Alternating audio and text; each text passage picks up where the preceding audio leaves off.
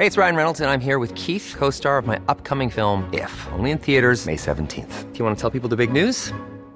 All right, I'll do. Sign up now and you'll get unlimited for $15 a month in six months of Paramount Plus Essential Plan on us. Mintmobile.com slash switch. Upfront payment of $45 equivalent to $15 per month. Unlimited over 40 gigabytes per month. Face lower speeds. Videos at 480p. Active Mint customers by 531.24 get six months of Paramount Plus Essential Plan. Auto renews after six months. Offer ends May 31st, 2024. Separate Paramount Plus registration required. Terms and conditions apply if rated PG. Estas son las breves del coronavirus. La información más relevante sobre el COVID-19 por el Heraldo de México.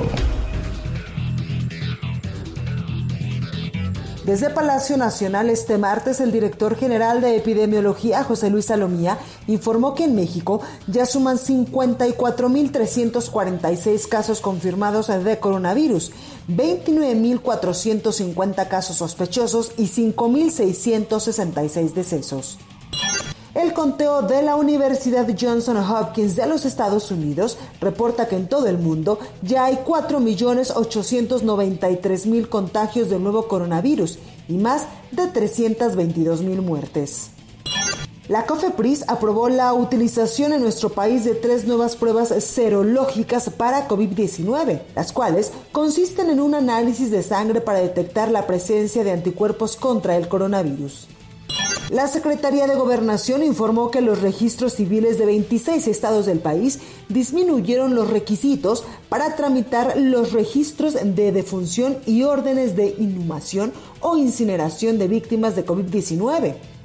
Este martes, miembros del gabinete del presidente de México, Andrés Manuel López Obrador, sostuvieron una reunión virtual con 12 gobernadores de estados que cuentan con empresas de la industria automotriz, de autopartes y aeroespacial.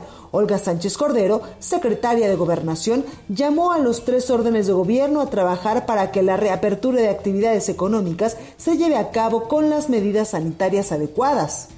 El secretario de Salud de Veracruz, Roberto Ramos, descartó que los 12 municipios del estado que se reportan libres de COVID-19 reabran en este momento sus actividades económicas y sociales, ya que la entidad aún no alcanza la parte crítica de la epidemia.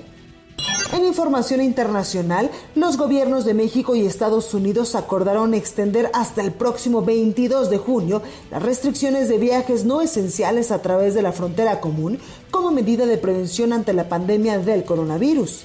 Previamente, Canadá y Estados Unidos también acordaron extender hasta el próximo 21 de junio el pacto para mantener cerrada su frontera común para viajes no esenciales.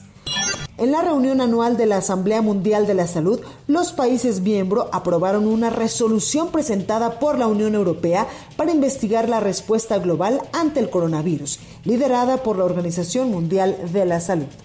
Para más información sobre el coronavirus, visita nuestra página web www.heraldodemexico.com.mx y consulta el micrositio con la cobertura especial.